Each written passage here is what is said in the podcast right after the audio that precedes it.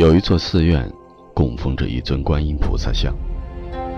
因为有求必应，所以四乡八镇专程前来祈祷膜拜的香客特别多。一天，寺院的看门人对菩萨像说：“我真羡慕你呀，每天轻轻松松不发一言，就有这么多人送来礼物，哪像我这么辛苦，风吹日晒才能得个温饱。”菩萨说：“好啊。”我下来看门，把你换到神台上去。但是你要记住，不论看到什么、听到什么，都不许说一句话。看门人觉得这个要求也太简单了，于是观音菩萨下来看门，看门的人上去当菩萨。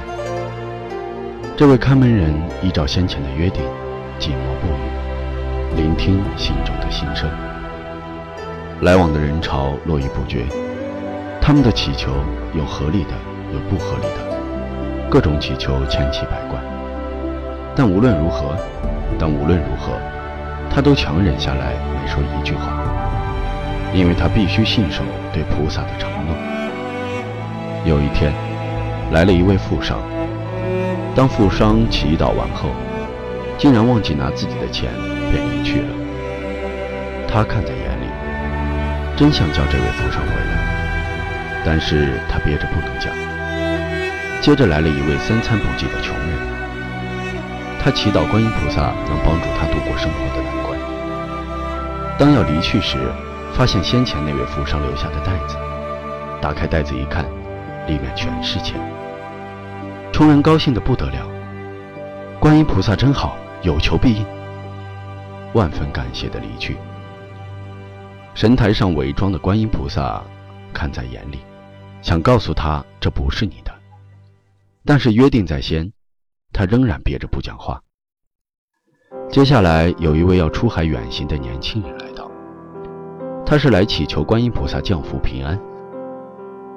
正当要离去时，富商冲进来，抓住年轻人的衣襟，就要年轻人还钱，两人吵了起来。这个时候，看门人终于忍不住，便开口说话了，并讲清了缘由。既然事情清楚了，富商便去找看门人所形容的穷人，而年轻人则匆匆离去，生怕搭不上这班船了。